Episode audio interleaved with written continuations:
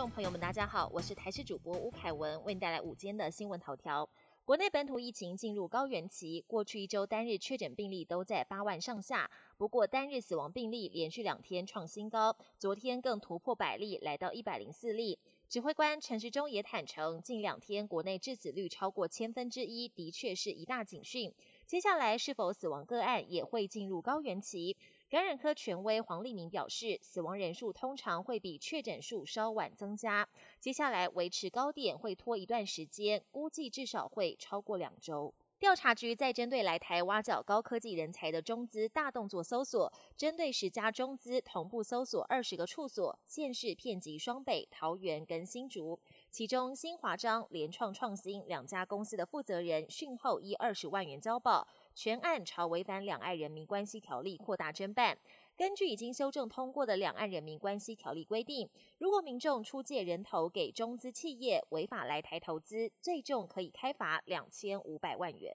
今天上半天持续受到梅雨封面还有西南风的影响，西半部仍有较长时间的降雨。气象局针对苗栗、台中、彰化发布豪雨特报，西半部其他地区跟宜兰花莲发布大雨特报。不过下半天就会逐渐趋缓，但中南部未来几天仍会受到西南风的影响，还是有降雨几率。而又有一道锋面，下周二三有略往南移的机会，接近台湾北部海面，但不会像这几天直接在台湾上空盘踞，带来剧烈降雨。国际焦点：美国德州日前才发生二十一名师生死亡的校园枪击案，加拿大多伦多二十六号也经传一名男子持枪出现在学校附近，当局不敢大意，紧急封锁附近五间学校。警方接获通报，赶到现场跟枪手对峙。一开始传出年约二十岁的嫌犯遭警方开枪击中受伤，后来警方证实嫌犯已经死亡。事件发生数小时后，各学校已经解除封锁，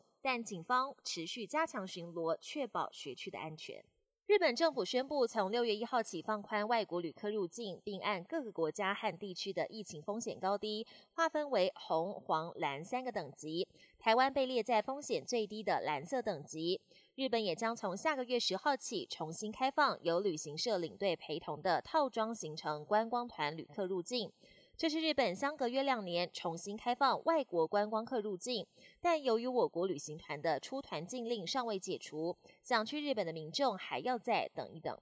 人手一机的时代，公共电话视为美国纽约就在日前拆除了全市最后一座独立的公共电话亭。电话亭是许多纽约客的回忆，甚至出现在不少经典电影当中。电话亭的拆除也象征了一个时代的结束。本节新闻由台视新闻制作，感谢您的收听。更多内容请锁定台视各节新闻与台视新闻 YouTube 频道。